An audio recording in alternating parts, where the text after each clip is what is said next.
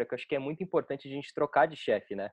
Eu vejo muita gente também, é, nada de errado ficar muitos anos na, na, na mesma empresa, cada um toma as suas próprias decisões, mas você ficar uma jornada muito grande com o mesmo gestor, é, de um lado é, é, muito legal, né? Porque você, e principalmente se vocês se derem bem.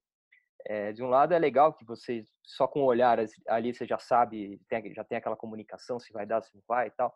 Mas quando as coisas mudam, né? Às vezes você cai com outro gestor, você ficou muito tempo com o mesmo, você deixa de exercitar essa musculatura de, de, de, de lidar com outro tipo de gestão.